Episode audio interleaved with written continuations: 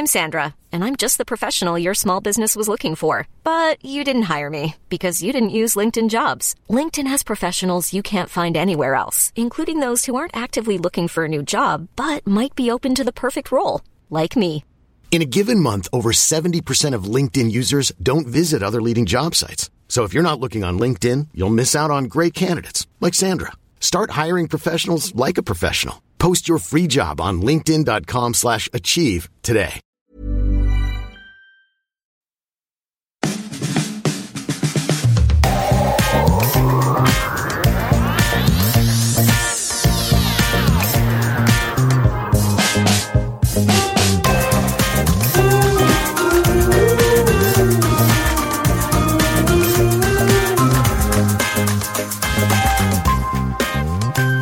Das ist Feminismus mit Vorsatz, der Podcast rund um feministische Perspektiven mit mir, Laura. Und du bist im zweiten Teil der Doppelfolge rund um den eurozentrischen Blick und wie wir ihn womöglich brechen könnten gelandet. Dank Gilda Sahebi konnten wir im ersten Teil die zum Teil bedenkliche Berichterstattung über die Proteste Ende 2022 im Iran reflektieren. Doch was mich abgesehen von dieser Art Blick aus Deutschland in andere Länder umtreibt, ist, wie ich als eine, die sich nun anmaßt, in einem anderen Land Geschichten erzählen zu wollen, überhaupt auftreten soll. Also Leute, liebe Grüße aus Beirut, aus meinem neuen Home-Studio im Abstellraum mit Akkulampe, denn der Strom ist mal wieder ausgefallen. Vielleicht war auch schon die Idee, einfach hier hinzukommen, eurozentrisch. Die Menschen hier haben womöglich anderes zu tun, als Privilegierten wie mir mit ihren unabhängigen fancy Projekten aus Berlin City Zeit zu schenken. Vielleicht. Ich weiß es noch nicht, ich werde es sehen. Ich habe mich erstmal damit beschäftigt, was Journalistinnen so alles falsch machen können. Eine libanesische Journalistin, ich nenne sie hier Hibba, erzählt mir zum Beispiel von dem Narrativ rund um Resilienz, Stärke und dem Phönix aus der Asche, das gern über die krisengebeutelten Libanesinnen verbreitet wird. Bullshit, sagt sie. Und ich war mal wieder kalt erwischt, denn diese Erzählung ist mir oft begegnet und ich habe sie komplett gefressen. Bis ich dann hier ankam und die Traurigkeit und Resignation der Leute erlebt habe. Wer in Familie und Freundinnenkreis die Möglichkeit hatte, hat spätestens nach der Explosion 2020 am Beiruter Hafen das Land verlassen. Gemeinschaften, die Halt gaben, sind somit zerstört. Mal ganz abgesehen davon, dass von so grundlegender Versorgung wie durchgängig verfügbarem Strom, sauberem Trinkwasser, bezahlbarer Mobilität und Sozialversicherung gar nicht mehr geträumt wird. Mit der Wirtschaftskrise sind in Lira ausgezahlte Gehälter nun kaum noch was wert. Denn wer mal ein gutes Einkommen von umgerechnet 3000 Dollar hatte, muss es jetzt mit 45 Dollar im Monat schaffen. Und dabei sind die Lebensmittelpreise nicht günstiger als in Deutschland. Achtung, im kommenden O-Ton wird auch Suizid angesprochen. If you ask anyone, I think they would comment on this, the resilience thing. Wenn du irgendjemanden fragst, wird er oder sie eine Meinung dazu haben. Die Resilienz bei allem, was passiert ist, angefangen bei der Wirtschaftskrise, der Revolution und der Explosion im Jahr 2020. To be honest, we don't want to be framed as strong. Um ehrlich zu sein, wir wollen nicht als stark dargestellt werden. Denn wenn du sagst, okay, diese Menschen machen das alles durch, aber sieh sie dir an, sie sind stark, sie können es schaffen, dann hilfst du nicht, du machst es sogar noch schlimmer, weil du der Welt sagst, dass alles in Ordnung ist. Du begräbst all meine Lasten und all die schrecklichen Dinge, die ich durchmache und sagst, Oh, I'm strong, I can do it. oh, ich bin stark, ich kann das schaffen, wir können es schaffen, es ist in Ordnung. Aber nein, entweder wir bringen uns um oder wir machen weiter mit dem, was von den 20 Dollar im Monat übrig ist. Ich würde viel lieber ein normales Leben führen und nicht stark sein und all diese grundlegenden Menschenrechte haben, als in dieser beschissenen, schrecklichen Situation zu leben und sie durchzustehen, nur weil ich's muss. Aber allen zu sagen, dass die Libanesinnen aus der Asche auferstehen werden, denn das ist auch sowas, wie wir genannt werden, der Phönix aus der Asche, No, we, we're ashes. We are not rising. We are living as an ash. Nein, wir sind Asche. Wir werden nicht auferstehen. Wir leben als Asche. Und wir wollen, dass diese Geschichte erzählt wird, dass es uns nicht gut geht. Aber wir sind immer noch hier, weil wir keine andere Wahl haben. But we're still here just because we have no other chance. Und noch ein anderes Narrativ stört Hipper. Wenn AraberInnen extra westlich dargestellt werden, um akzeptiert zu werden. Aufgefallen ist ihr das in Die Schwimmerinnen auf Netflix. Ein Film über zwei mutige Schwestern aus Syrien, die über die Mittelmeerroute nach Deutschland flüchten. Eines Tages will ich bei der Olympiade schwimmen. Die syrische Revolution lässt sich nicht mehr aufhalten. It's such an inspiring movie and it's such an inspiring story. It's a true story. Es ist so ein inspirierender Film, so eine inspirierende Geschichte und es ist eine wahre Geschichte. Als ich ihn gesehen habe, war es großartig. Du bemerkst es am Anfang nicht, denn erst gibt es eine Menge Elend und Krieg. Sie zeigen diese Szenen. Und dann ab und zu tanzen, tanzen, Techno. Ich denke, das ist ein Beispiel für Eurozentrismus, weil es an europäische Werte und Normen appelliert und etwas ist, das EuropäerInnen ins Auge fallen könnte. But I would have loved it if it was actually like you could feel it's Arab, it's Syrian. Ich hätte es toll gefunden, wenn man gemerkt hätte, dass es arabisch ist, dass es syrisch ist. Dass es um diese Menschen geht, die durch die Hölle gehen, um dem Krieg zu entkommen. Ohne all diese Szenen, die ZuschauerInnen, die vielleicht europäisch sind, beweisen, oh, schau mal, die sind cool. Oh, schau mal, sie gehen in Clubs und sie tanzen. Ich meine, wir müssen es nicht beweisen. You know? I mean, we don't need to prove it. Yes, we go to clubs, we listen to music, we whatever. Ja, wir gehen in Clubs, wir hören Musik, wir machen das alles. Aber ich hatte das Gefühl, dass der Film wirklich versucht hat zu sagen, seht uns an, bitte akzeptiert uns. Verdammt, wir sterben, um nach Europa zu kommen, weil wir Krieg haben. Also akzeptiert uns, weil wir Krieg haben und nicht, weil wir auch in Clubs gehen. Yes, we fucking die to get to Europe because we have war. So please accept us because we have war, not because we also go to clubs. Hibba erzählt mir außerdem, dass viele ausländische JournalistInnen die Geschichten, die sie im Libanon vorfinden, im Kontext der Werte und Denkweisen interpretieren, die sie von zu Hause kennen und damit oftmals am eigentlichen vorbeischreiben. Charlotte Wiedemann illustriert diese Beobachtung in ihrem Buch Vom Versuch, nicht weiß zu schreiben folgendermaßen. Was wir als real bezeichnen, ist eine symbolische Ordnung, die von unserem kulturellen Kontext und unseren Traditionen geprägt ist. Als ich in Südostasien zum ersten Mal Menschen im Zustand einer spirituellen Trance sah, weigerte sich alles in mir, als wahr und real zu akzeptieren, was sich vor meinen Augen abspielte. Instinktiv suchte ich nach einem Haken, nach einem Beweis, dass es sich um Theater, um eine Scharade handeln würde. Was bei uns nicht existiert, kann durchaus anderswo existieren. Unsere Definition von Realität und Normalität ist nicht das Maß aller Dinge.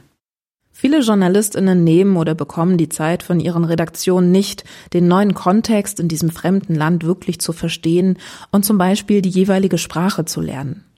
Um dieses Nichtvorhandensein von Sprachkenntnissen, Kontakten und Gefühl für das Land zu überbrücken, wenden sich Journalistinnen an sogenannte Fixerinnen, Vermittlerinnen. The local journalists end up being fixers for the foreign journalist to do their work. Die lokalen Journalistinnen sind Fixerinnen für die ausländischen Journalistinnen und machen letztendlich deren Arbeit. Und am Ende bekommen die ausländischen Journalistinnen die Lorbeeren. Die lokalen Journalistinnen bleiben im Hintergrund, führen die ausländischen Journalistinnen herum und sagen, okay, ich nehme dich mit, um mit dieser Familie zu sprechen, ich werde dir dieses Dorf zeigen, um das alles besser zu verstehen. Sie erklären ihnen alles und vermitteln ihnen alle Kontakte, die sie brauchen. As a local journalist here, it's a bit frustrating sometimes when Und dann ist es als lokale Journalistin manchmal etwas frustrierend, wenn du siehst, wie dein Land und deine Leute missverstanden werden. Nur weil ich als lokale Journalistin nicht so wichtig bin wie die ausländischen Journalistinnen. just because as a local journalist you're not as important as the foreign Ist es wirklich so undenkbar, die Arbeit der FixerInnen mit in die Reportagen einzubauen und ihnen Credits zu geben? Charlotte Wiedemann erzählt in ihrem Buch, dass gute Journalistinnen durchaus den Blick der anderen Seite, der Seite ohne unseren Blick suchen, als Ergänzung. Wir fügen ihn aus Gründen der Fairness hinzu oder um unsere Texte farbiger zu machen. Im Branchenjargon authentischer. Aber wir glauben im Allgemeinen nicht, dass wir den Blick der anderen brauchen, um uns überhaupt der Wahrheit zu nähern. Im Zweifel würden wir die Wahrheit auch alleine hinkriegen. Okay, okay. Dann scheint der Gedanke, sich den Umweg über Journalistinnen im Ausland gleich zu sparen und direkt lokale Journalistinnen für europäische Medienhäuser berichten zu lassen, geradezu absurd. Unsere Medien wollen nicht, dass ein Inder oder eine Inderin über Indien berichtet, denn er oder sie teilt nicht unseren Blick. Und der oder die deutsche Korrespondentin, der oder die zu lange in Indien ist, teilt, oh Schreck, auch nicht mehr so ganz unseren Blick. Wir erhalten uns unsere eurozentrische Perspektive, indem wir ständig für personellen Nachwuchs sorgen. Natürlich gibt es Ausnahmen. Hochqualifizierte Kolleginnen, die lange in einer Region bleiben oder ein zweites Mal dorthin entsandt werden. Und freie Journalistinnen, für die das Gastland zur neuen Heimat geworden ist. Um ehrlich zu sein, habe ich nie so genau darüber nachgedacht, wie Auslandsjournalismus funktioniert. Ich dachte, Redaktionen haben eben überall auf der Welt ihre Korrespondentinnen, die schon lange Zeit vor Ort leben und wissen, was Phase ist. Doch Sparmaßnahmen haben dieses Netzwerk immer weiter schrumpfen lassen. Das heißt, abgesehen von übrig gebliebenen Korrespondentinnen, die dann gleich für mehrere Länder zuständig sind, gibt es jene Journalistinnen, die mal kurz mit Fixerinnen auf die Jagd nach Stories gesendet werden und freie Journalistinnen, die auf eigene Kosten im jeweiligen Land leben, mit allen Nachteilen, die das ebenso mit sich bringt. To be fair, you can also see that it's changing a little bit. Um ehrlich zu sein, man kann auch sehen, dass sich was tut. Viele Publikationen wie Reuters und Al Jazeera, Associated Press und CNN stellen mehr lokale Journalistinnen ein. Nicht alle tun das, aber es fällt schon auf. Neben dem schon angesprochenen Framing von Realität führt noch eine andere Dynamik dazu, dass unser Bild von bestimmten Ländern völlig schief hängt. Good News are no news, schreibt Charlotte Wiedemann. Berichtet wird, wenn es kracht und nicht, wenn etwas gut läuft. Das ist im Einzelfall normal, doch führt in der Summe zu einer gefährlichen Verzerrung. News, News, News. Like I hang out with a lot of journalists. Some can be European, some even from Australia. Ich treffe mich mit vielen Journalistinnen. Manche kommen aus Europa, manche sogar aus Australien, Neuseeland oder Amerika, wie auch immer. Wir haben etwas getrunken und die meisten der Gruppe waren nicht von hier. Aber ich bin Libanesin und das wissen sie eigentlich auch. Aber ich schätze, das wurde für eine Sekunde vergessen. Ich weiß nicht. Sie haben also geredet und geredet und dann hat der Journalist gesagt, ja, wir haben einfach kein Glück. Hier passiert nichts mehr. Wir haben keine Inhalte. Was er damit meinte, ist, dass es keinen Krieg gibt, keine Explosion, nichts. Ich sah ihn nur an und sagte, wow, es tut mir leid, dass wir keine Inhalte für dich haben. Also ja, das ist was, ich war wirklich geschockt, als er das gesagt hat. Like I was so shocked when he said that. Wahrscheinlich ist es vergleichsweise gerade wirklich ruhig im Libanon. Gut, der ein oder andere Schlagabtausch mit dem südlichen Nachbarland ist inklusive same shit like every time, wie ein Taxifahrer zu mir sagte. Aber sonst scheinen die Leute hier vor allem mit Überleben beschäftigt zu sein. Da bleibt wenig Zeit und vor allem sehr wenig Kraft für politisches Aufbegehren. Und wenn dann doch mal kleinere Proteste zustande kommen, wird laut Hibber nicht berichtet.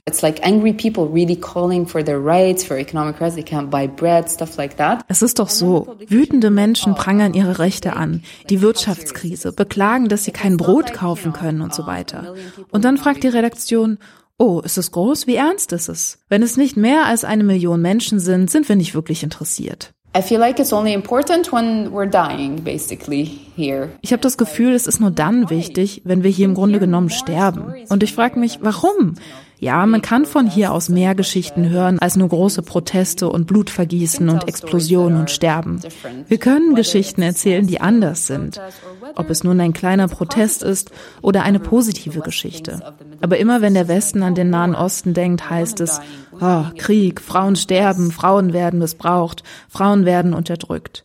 Du wirst dieses Bild nicht ändern, wenn du weiter so berichtest, wie du immer berichtet hast und wie immer über die Geschehnisse hier sprichst. You're not going to change this image if you keep on reporting the same way you report and talk about the things that happen here in the same way you talk about them. Ja, vermutlich hätte Hibber die Geschichte besser verkauft bekommen, wenn sie das Ganze noch etwas dramatisiert hätte. Und ich meine, die ein oder andere brennende Tonne wird ja wohl zu beschaffen sein, oder? Die Produktionsbedingungen der Nachrichten lassen laut Charlotte Wiedemann nichts anderes zu, als im Zweifelsfall lieber zu übertreiben. Das zeigt sich auch, wenn an den als vorrangig geltenden Schauplätzen von Krisen und Kriegen viele hunderte BerichterstatterInnen vor Ort sind. Statt zu vielfältigen Bildern über die Lage führt die Konkurrenz untereinander zur Einfalt. Charlotte Wiedemann schreibt, beim Kampf der vielen um die knappen Bildmotive und die kargen Informationen wird Framing zum Überlebensprinzip. Wer will den zögerlichen Zeugen interviewen, die friedlichen Demonstrantinnen filmen, wenn die Kolleginnen daheim in der Zentrale schon den Brandgeruch in der Nase haben?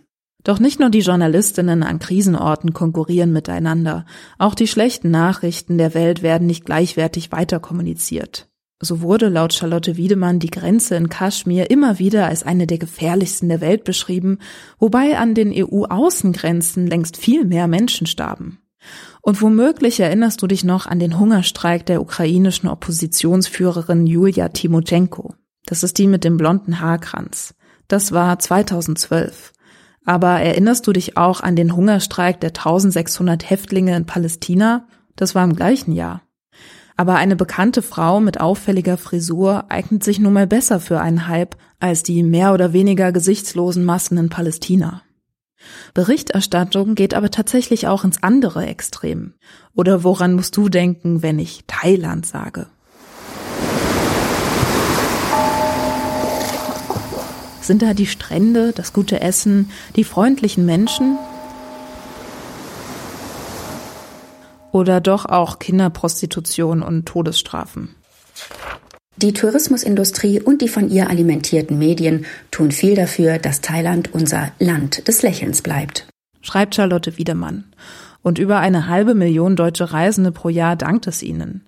Während wir also in vielen Ländern übersehen, wie alltäglich das Leben trotz fliegender Bomben sein kann, ist in Thailand stets alles in Buddha, wie es ein Reisemagazin zu benennen weiß. Natürlich ist es herausfordernd, diese eingeübten Wahrheiten, gewohnten Bilder und Narrative zu brechen, um ein vielfältigeres Bild des Weltgeschehens zu schaffen. Aber versuchen können wir es ja mal. Wie informiert sich Gilda Sahebi, die wir schon aus Teil 1 dieser Folge zur Berichterstattung über den Iran gehört haben? Also natürlich so die normalen Nachrichtenquellen, die wir haben und dann aber auch eben ausländische Medien, soweit es geht, weil die immer einen anderen Blick haben. Immer, immer als ich auch jetzt viel über iranische Quellen gegangen bin, iranische Nachrichtenseiten, das ist eine andere Welt, die da erzählt wird. Dann natürlich auch Twitter und Instagram, das gehört natürlich alles dazu. Das sind Gespräche, das sind Interviews und das sind eben Nachrichten so diversifiziert wie möglich. Und letztendlich geht es ja nur darum, die Geschichten von Menschen zu hören. Das ist alles. Man denkt immer, die eigene Perspektive auf die Welt ist richtig und wahr. Das stimmt aber einfach nicht. Das sind alles subjektive Wahrnehmungen der Welt. Und so viele wie möglich sich zu suchen, macht einen auch viel resilienter, weil man weniger mit Reagieren beschäftigt ist, auch darauf, wie andere Menschen anders handeln, in Anführungsstrichen, als ich das tue, weil man weiß, diese Person hat eine andere Wahrnehmung, hat, es, es, sie handelt anders und sie denkt anders und sie fühlt anders. Und deswegen geht es bei mir eigentlich vor allem darum, je mehr, desto besser. Das hat doch auch was Entlastendes, oder? Weniger reagieren müssen, das finde ich ehrlich gesagt ziemlich gut. Ein großes Vorbild für den geweiteten Blick auf die Welt ist der Newsletter What Happened Last Week von Sham Jaff. Shams Ziel ist es, die Nachrichten zu dekolonisieren. Dafür schaut sie sich jede Woche über 30 Quellen an und kuratiert gute wie schlechte Nachrichten und das We Will See dazwischen aus dem globalen Süden. Das Ganze ist auf Englisch, aber lässt sich ja auch schnell automatisch übersetzen. Aktuell geht es um den Jemen, wo auf einer Wohltätigkeitsveranstaltung 78 Menschen ums Leben gekommen sind, um El Salvador, wo einer der Verantwortlichen für ein Massaker in 1981 festgenommen wurde, und natürlich um die Kämpfe in Khartoum in Sudan.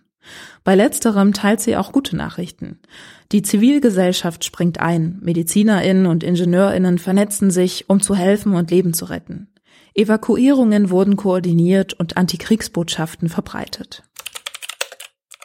Scham schreibt dabei niedrigschwellig, erzählt zunächst, was passiert ist, dann warum das wichtig ist, wie geholfen werden könnte und was vielleicht auch ein witziger Fakt sein könnte. Oder wusstest du, dass Sudan mehr Pyramiden als Ägypten hat? In einer Podcast-Folge von Man lernt nie aus erzählt Scham von ihrer Strategie, ihren eurozentrischen Blick zu brechen. Zum Beispiel, wenn sie einen Artikel zu Migration aus Afrika liest, fragt sie sich, welche Perspektive fehlt in diesem Artikel? Auch wenn sie eine Doku zu Napoleon Bonaparte sieht, fragt sie sich, welche Perspektive fehlt? Was würden die größten KritikerInnen von Napoleon sagen? Wenn feministische Bewegungen intersektional sein wollen, ist das ja auch beim Tragen dieser feministischen Brille eine wunderbare Frage. Welche Perspektiven fehlen hier gerade? An wen habe ich nicht gedacht? Zum Ende von Shams Newsletter finden sich immer auch Lese-, Film-, Podcast- und Musiktipps. Es ist noch nie vorgekommen, dass ich irgendwas davon schon kannte. Also für Hungrige, die ihren Horizont wöchentlich erweitern wollen, ist das ein gefundenes Fressen. Natürlich kostet die Erstellung des Newsletters viel Zeit und Mühe, deshalb unterstützt Shams Arbeit dann gern auch bei Patreon oder PayPal. Ich versuche meinen Horizont immer wieder zu erweitern, indem ich anderen Menschen zuhöre oder indem ich lese von Menschen, die nicht in meiner Bubble oder in meiner, mit meiner Sichtweise aufgewachsen sind. Was ich dabei auch sehr wichtig finde, ist, das nicht nur zu lesen und anzunehmen, sondern auch zu reflektieren, was andere sagen oder schreiben. Für mich waren unterschiedliche kulinarische Erfahrungen immer wichtig. Also ich finde es super interessant, neues Essen aus neuen Ländern zu entdecken. Und das habe ich letztendlich dazu benutzt, um auch meinen Blick auf die Welt zu ändern. Also ich durchlaufe immer mal wieder so Phasen, wo ich mich auf eine neue Weltregion konzentriere und dann recherchiere ich im Internet nach Rezepten und was für eine Bedeutung die haben. Und genauso gucke ich dann, ob ich in meiner Umgebung Restaurants finde, die Essen aus dieser Region anbieten und und so versuche ich dann halt meine Welt ein bisschen zu vergrößern erstmal die eigene Lust, sich mit anderen Kulturen auseinanderzusetzen und dann auch die Kapazität zu haben, sowohl finanziell als auch geistig sich damit auseinanderzusetzen. Reisen, das ist auf jeden Fall eine Möglichkeit, eine sehr privilegierte Möglichkeit, den Horizont zu erweitern. Also sich erstmal anzugucken, wie sieht es denn überhaupt aus woanders auf der Welt? Und dann weiß man, naja, dass die Welt dann doch sehr globalisiert ist und sehr viel, was man von hier kennt, dort auch existiert. Und dass die Menschen woanders jetzt dann doch auch nicht ganz so anders sind als äh, man selbst. Ich kann ja jetzt beim Iran zum Beispiel nur von mir sprechen. Wir haben da ein Filmprojekt gemacht und dadurch habe ich ja jetzt auch Freunde und Freundinnen vor Ort, die man natürlich dann in so Sachen wie jetzt, ne, also fragen kann, wie denn ihre Position oder ihre Eindrücke sind und wie denn dort berichtet wird. Aber das ist natürlich, die ist ja auch gebiased. Also meine Freundin Melissa, die ja auch ohne Kopftuch auf die Straße gegangen ist, er gesagt hat, sie findet das ganz furchtbar, dass das so als feministische Revolution dargestellt wird und sie sieht da ganz viele andere Themen und es war jetzt so der Tropfen auf dem heißen Stein und der Westen schlachtet das jetzt wieder so aus mit den Frauenrechten. Aber das war ja natürlich ihre ganz persönliche Haltung. Ne? Da gibt es wahrscheinlich auch andere Iranerinnen, die das eben ganz anders sehen. Wobei wir ja auch nicht mehr so viel reisen wollen, weil oder nicht mehr so viel fliegen, damit äh, wir das Klima nicht unnötig weiter belasten. Ganz oft führen Reisen auch eher dazu, dass man sich selbst von den anderen unterscheidet, weil man halt schon auch eben diesen Blick auf die anderen reflektieren muss, damit Reisen einen Effekt haben. Dabei muss ich an meine erste große Reise nach Indien denken. Mit meiner ersten Kamera bewaffnet schoss ich meine hochgelobten Bilder, aber ohne jemals zu fragen, ob dieses oder jenes Bild überhaupt okay ist. Ich dachte halt, dass Touris, nein, gute Fotografinnen das so machen. Ich wollte tolle Bilder und die habe ich auch bekommen, aber wie es den Abgebildeten dabei ging, war mir nicht so wichtig. Dank der US-amerikanischen Schriftstellerin Susan Sontag weiß ich mittlerweile, Fotografieren heißt, sich das fotografierte Objekt aneignen. Es heißt, sich selbst in eine bestimmte Beziehung zur Welt setzen, die wie Erkenntnis und deshalb wie Macht anmutet. Sinthujan Varataraj schreibt im Buch Alle Orte, die hinter uns liegen, über die Geschichte der Kamera und ihren gezielten Einsatz während der Kolonisation des globalen Südens. Sinthujan zitiert den Soziologen Rolando Vasquez, der den Einsatz der Kamera als gezielten Versuch der europäischen Menschen versteht, das eigene Menschsein durch die Unterwerfung anderer Lebensformen zu behaupten. Die technische Innovation werde hierbei strategisch genutzt, um sich vom anderen Leben, dem vermeintlich nicht menschlichen Leben, zu distanzieren. Sie hilft, die zentralen Unterscheidungen der kolonialen Moderne zu unterstreichen, die zwischen Mensch, Untermensch und Nichtmensch differenzierte. Sintujan schreibt weiter, dass das Fotografieren für viele Unterworfene Einschnitte in ihre Würde bedeutete, dass es zu tief traumatischen Erfahrungen kam, die noch lange über den eigentlichen Moment der Aufnahme hinauswirkten und dass dieses Trauma in den Nachfahrinnen weiterlebt. Mit dieser Geschichte im Hinterkopf ist also mindestens Vorsicht geboten. Für mich bedeutet das keine Fotos von Kindern, keine frontalen Aufnahmen von Menschen, die ich nicht gefragt habe. Und wenn ich das so sage, klingt es für mich jetzt selbstverständlich, aber das war es wirklich nicht immer und ich wurde auch wirklich nie dafür kritisiert. Es scheint normal, dass wir uns als EntdeckerInnen sehen, die sich nehmen, was sie schön oder nützlich finden. Unser Verhältnis zur Welt ist gewiss anders als zu Kolumbus Zeiten, schreibt Charlotte Wiedemann. Aber wir gehen, mehr als uns bewusst ist, psychologisch in denselben weißen Fußstapfen. Entdecken bedeutet, wir sind unterwegs. Wir sind aktiv. Wir öffnen Räume und sammeln. Andere sind sesshaft.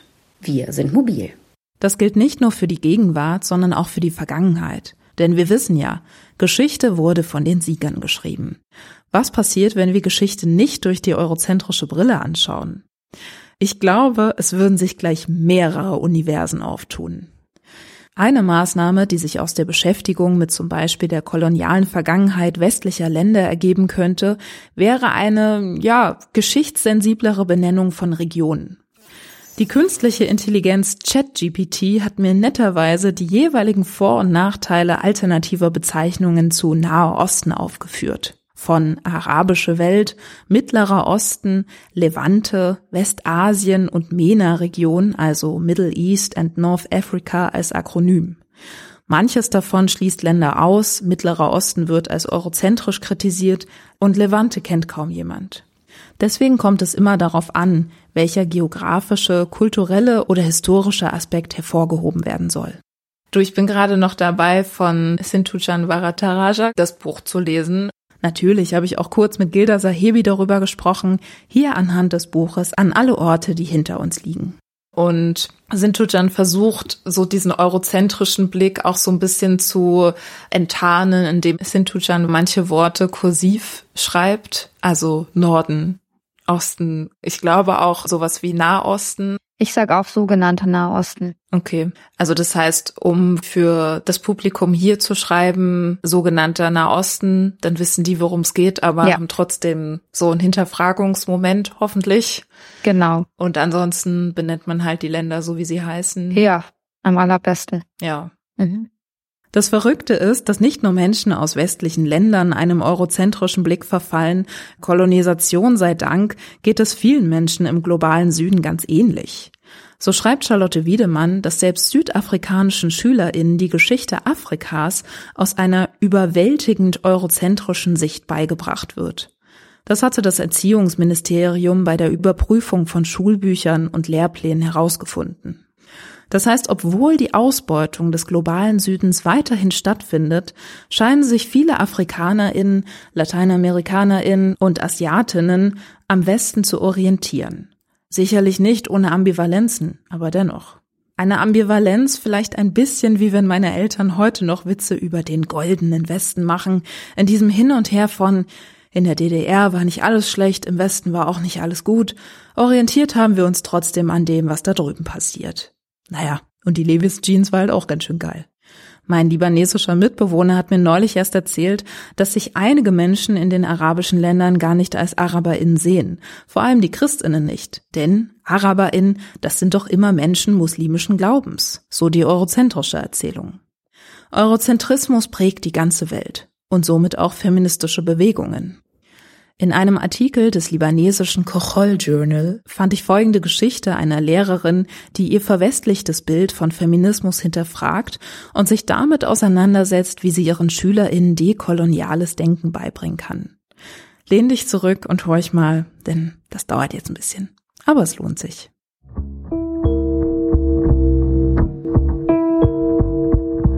Nachsatz. Das feministische Tagebuch.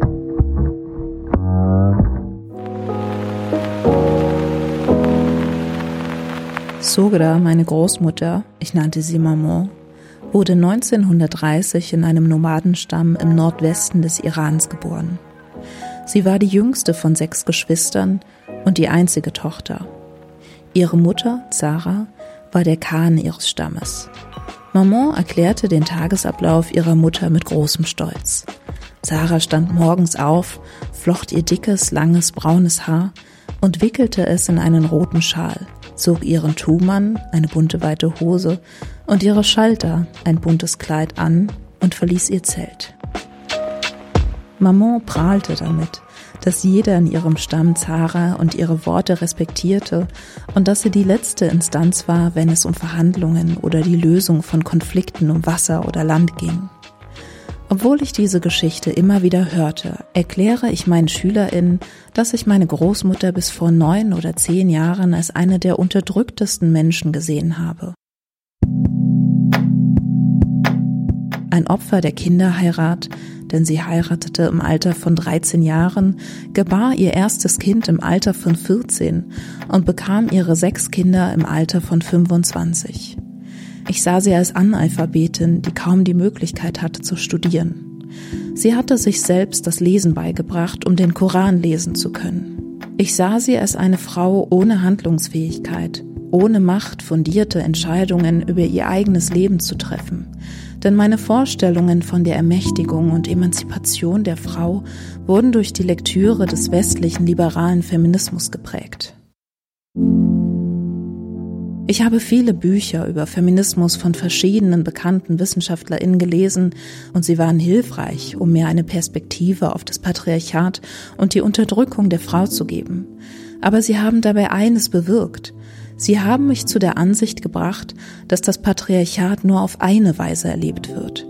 Sie brachten mich auf den Gedanken, dass der Kontext keine Rolle spielt und dass die einzig gültige Geschichte die ist, die von weißen Cis-Frauen erzählt wird. Sie brachten mich zu der Überzeugung, dass es einen universellen Weg gibt, Frauen und geschlechtsspezifische Minderheiten zu emanzipieren und zu stärken, nämlich den liberal-feministischen Weg. Obwohl mich diese Bücher ungemein gebildet haben, haben sie mich in gewisser Weise auch unwissend gemacht. Die Geschichten, die meine Großmutter über sich und ihre Mutter erzählte, drangen in das eine Ohr ein und verließen das andere schnell wieder. Die in den Büchern erzählten Geschichten hatten Gewicht und Wert, die von Sora und Sarah nicht. Leider wusste ich nicht, wie ich zuhören sollte. Hätte ich zugehört, hätte ich gewusst, dass Unterdrückung und Patriarchat für Maman anders funktionierten. Maman hat nie gesagt, dass sie nicht unterdrückt war, aber die Unterdrückung nahm für sie eine andere Form an.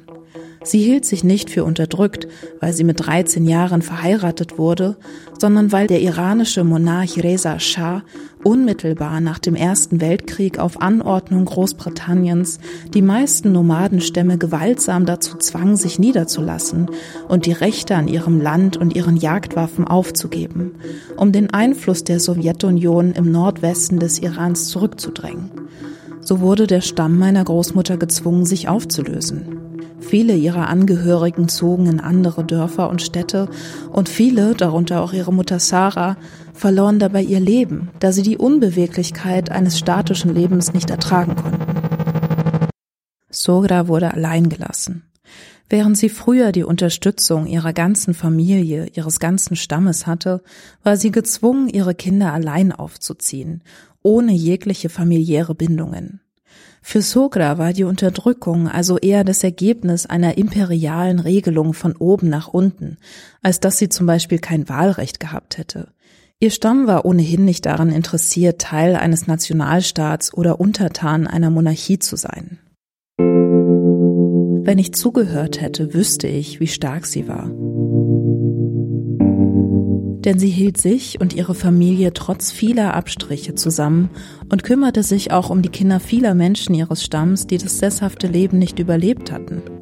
So zog sie neben ihren sechs Kindern noch drei weitere Kinder auf und kümmerte sich im Laufe der Jahre um viele andere. Sie machte aus einem Zimmer in ihrem Haus ein Obdach für Frauen, die eine Bleibe brauchten. Und ihr autodidaktisches Lesen diente nicht nur religiösen Zwecken, sondern ermöglichte es ihr auch, eine Gemeinschaft mit anderen Frauen aufzubauen, die an religiösen Zeremonien in der Moschee teilnahmen.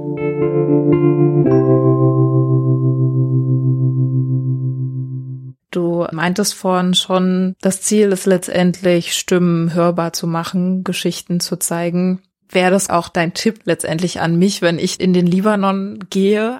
Frage ich Gilda Sahibi zum Abschluss unseres Gesprächs. Ich gehe da jetzt also hin, ich bin mir irgendwie meines eurozentrischen Blickes bewusst oder versuch's zumindest mir dem immer wieder bewusst zu werden und will da ja jetzt im Grunde rausfinden, nachdem ich jetzt so ein bisschen erörtert habe, okay, wie werden Feminismen hier gelebt, was für Unterschiedlichkeiten gibt's da, wie ist das eigentlich im Rest der Welt, ne? Und dann fange ich halt im Libanon an, okay, und dann habe ich immer noch viel zu tun, sozusagen. Ja, sehr viel. Aber im Grunde ist es dann das, sagst du? Also, dass ich mich einfach mit so vielen wie möglich unterhalte? Ja, zuhören. Also zuhören ist wirklich eine Fähigkeit. Zuhören ist nicht einfach, weil man oft beim Zuhören, während man zuhört, schon Kommentare hat im Kopf. Also, das ist aber blöd, was die Person da sagt, oder das kann ich aber viel besser, oder also irgendeine, auf irgendeine Art und Weise judged, was man hört. Das ist nicht Zuhören.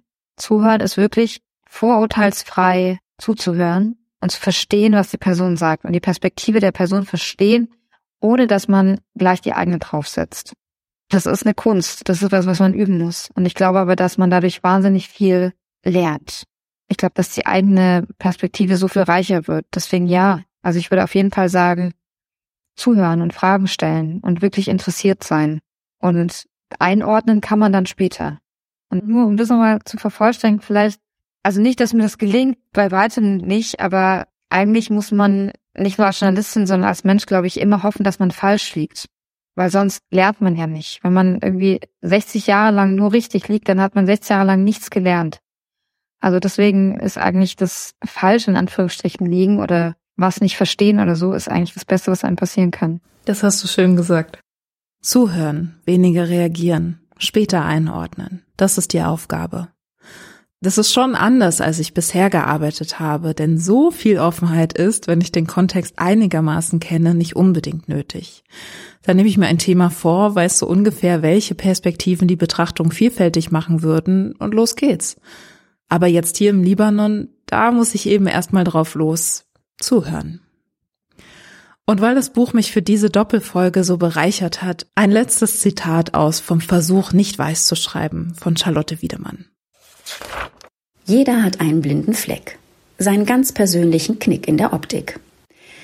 Das macht uns zu Individuen. Wir unterscheiden uns durch unseren jeweiligen Blick auf die Dinge und diese Verschiedenheit ist die Voraussetzung für Kommunikation. Ich sehe was, was du nicht siehst. Und erst wenn wir dieses Spiel lang genug spielen, können wir uns dem nähern, was so großartig Wahrheit heißt. Ich sehe was, was du nicht siehst. Lang nicht mehr gespielt. Los geht's. Wünscht mir Glück.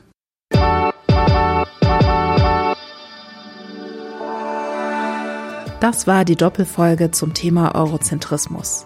Ich danke Gilda Sahebi für das tolle Interview, Shukran an Heber im Libanon und Sarah für die Vermittlung und danke an alle SprachnachrichtlerInnen und ZitateinleserInnen. Ich verbleibe wie immer mit feministisch vorsätzlichen Grüßen. Tschüss!